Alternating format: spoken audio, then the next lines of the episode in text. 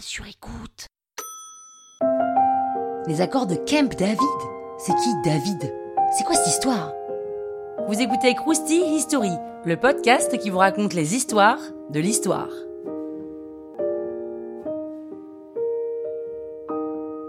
Les accords de Camp David ou de Camp David, c'est la première amorce de paix entre Israël et un pays arabe. Starring le président égyptien Anwar el-Sadat et le premier ministre israélien Menachem Begin, et dans le rôle du médiateur le président des États-Unis Jimmy Carter. 13 jours de négociations secrètes qui ont abouti le 17 septembre 1978 à des accords entre le président égyptien et israélien de l'époque à Camp David, un coin paumé dans le Maryland. Alors oui, ok, le Maryland c'est déjà paumé, mais là c'est paumé de chez paumé quoi. Jimmy Carter est élu président des États-Unis en 77, donc un an avant, et il se donne pour mission de rétablir la paix au Moyen-Orient. Jimmy, don't you please?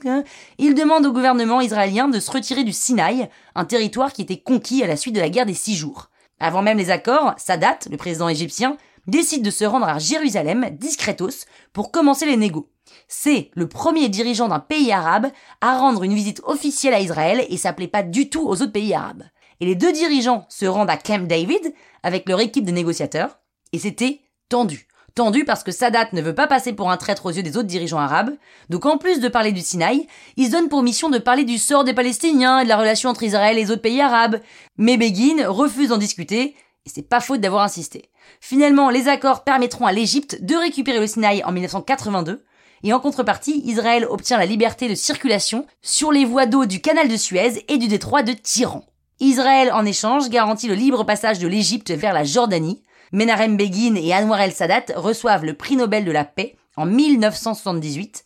Mais après avoir passé cet accord, Sadat se retrouve isolé de la communauté des pays arabes parce qu'il est considéré comme un traître pour avoir défendu ses intérêts uniquement et il se fait assassiner.